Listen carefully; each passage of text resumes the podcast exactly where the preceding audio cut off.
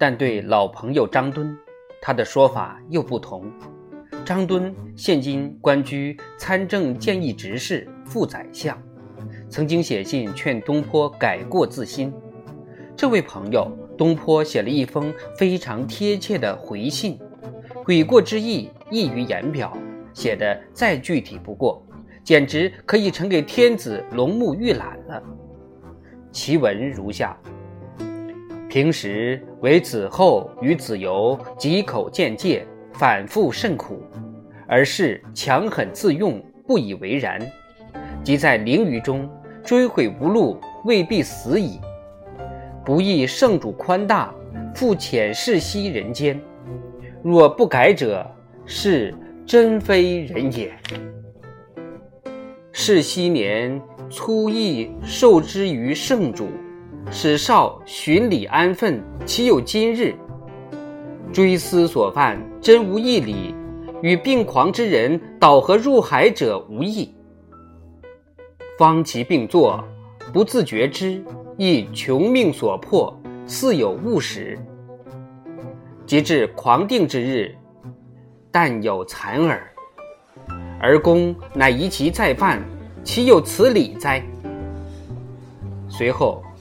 又叙述当时生活状况：黄州僻陋多雨，气象昏昏也；余道心叹颇见，甚与穷者相宜。然是平生未尝做活计，子后所知之，俸入所得，随手折尽。而子由有妻女，负债山积，见累皆在渠处，未知何日到此。见欲僧舍布衣蔬食，随僧一餐，差为简便，以此为其道也。穷达得丧，粗了其礼，但陆礼相绝，恐年在间。虽有饥寒之忧，不能不少念。然俗所谓水到渠成，至时亦必自有处置。安能欲为之愁艰乎？初到，一见太守，自于杜门不出。闲居未免看书，为佛经以遣日，不复尽彼厌矣。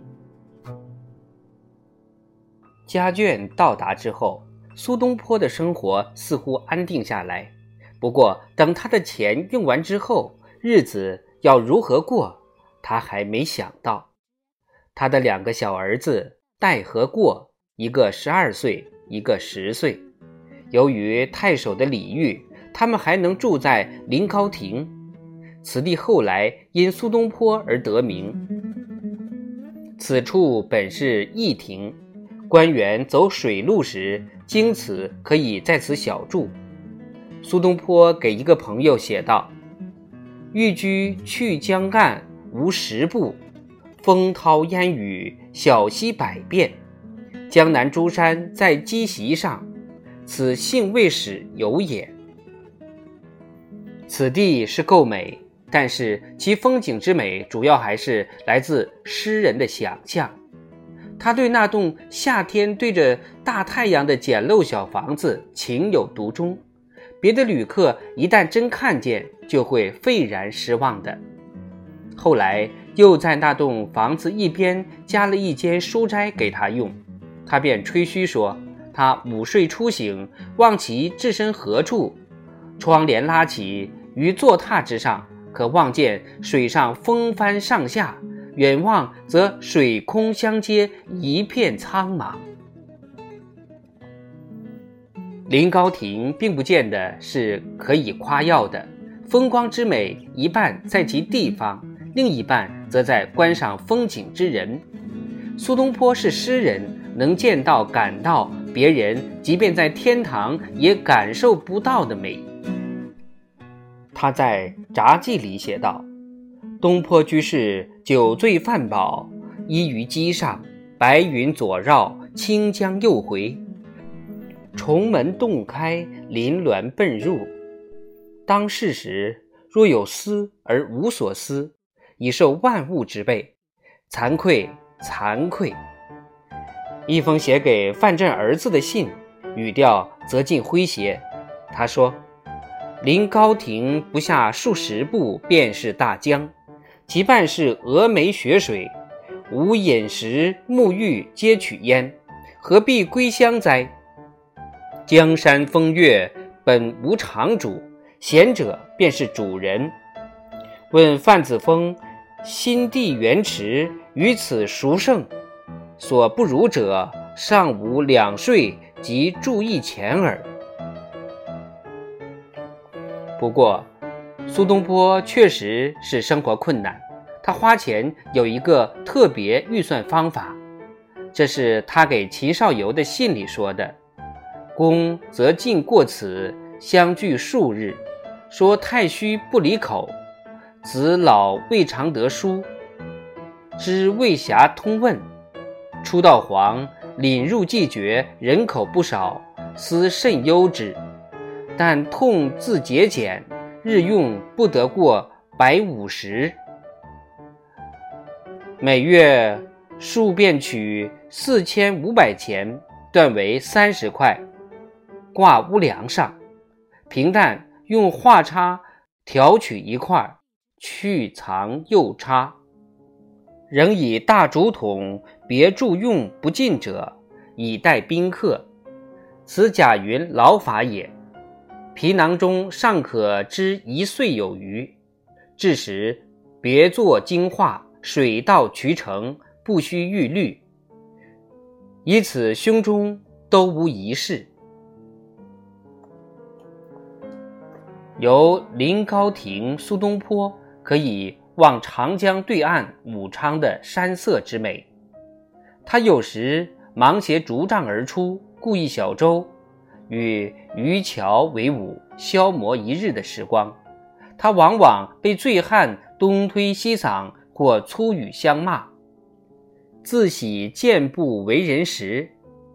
有时过江去看同乡好友王琦玉，每逢疯狂暴雨不能过江回家。便在王家住上数日，有时自己独乘一小舟，一直到樊口的潘炳酒店。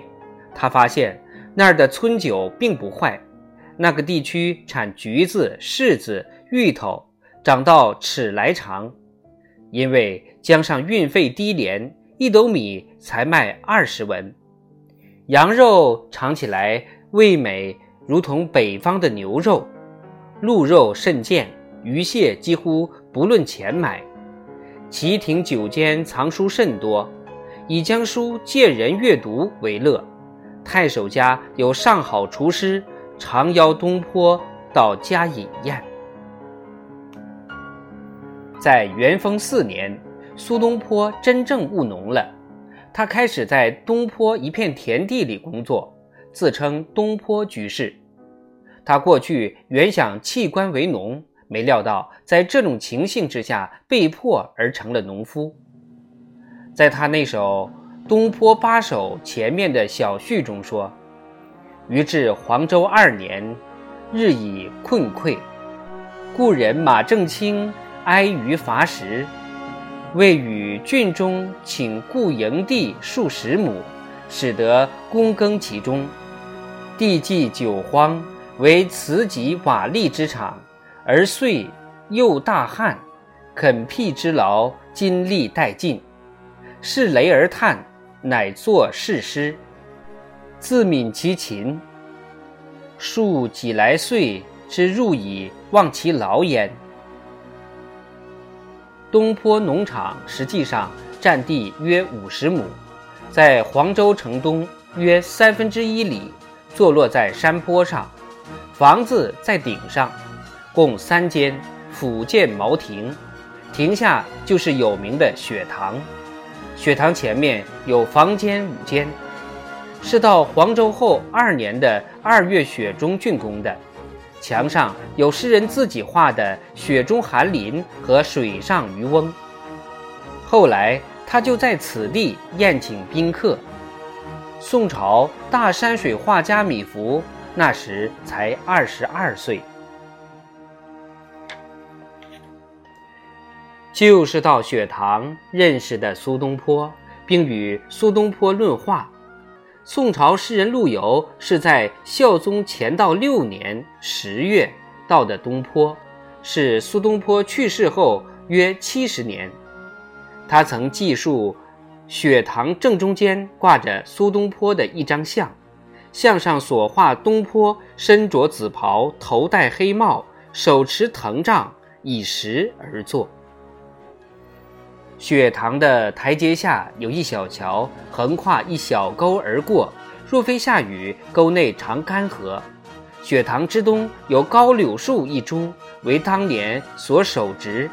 再往东有一小水井，中有灵泉，颇清冽，并无其他可取之处，只是诗人当年取水处而已。往东的低处有稻田、麦田。一带桑林菜圃，为一片长地；另有一片大果园。他在他处种有茶树，是在临近有人处移来的。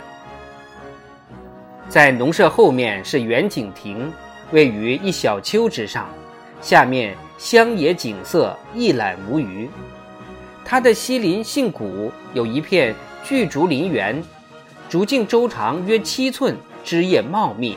人行其中不见天日。苏东坡就在此浓荫之中消磨长夏，并寻找干而平滑的竹拓，供太太做鞋的衬里之用。苏东坡如今是真正耕作的农夫，并不是地主。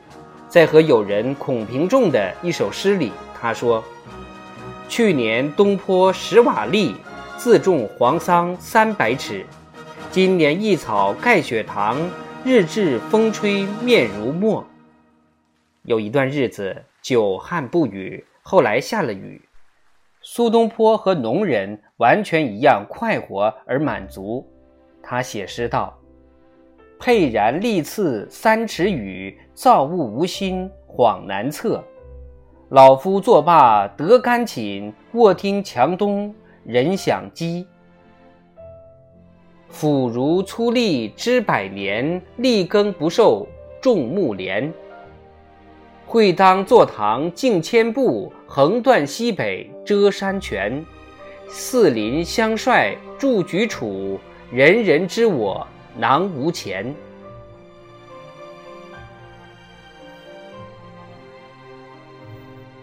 建筑可以说是苏东坡的本性。他是决心要为自己建筑一个舒适的家，他的精力全用在筑水坝、建水池，从邻居处移树苗，从老家四川省托人找菜种子上。在孩子跑来告诉他好消息，说他们打的井出了水，或是他种的地上冒出针尖般大小的绿苗，他会欢喜的像孩子般跳起来。他看着稻茎立得挺直，在微风中摇曳，或是望着沾满露滴的茎在月光之下闪动，如串串的明珠，他感到得意而满足。他过去是用官家的俸禄养家口，现在他才真正知道五谷的香味。在较高处，他种麦子，一个好心肠的农人来指教他说。麦苗出生之后，不能任其生长。若打算丰收，必须让出生的麦苗由牛羊吃去。等冬尽春来时，再生出的麦苗才能茂盛。等他小麦丰收，他对那个农夫的指教无限感激。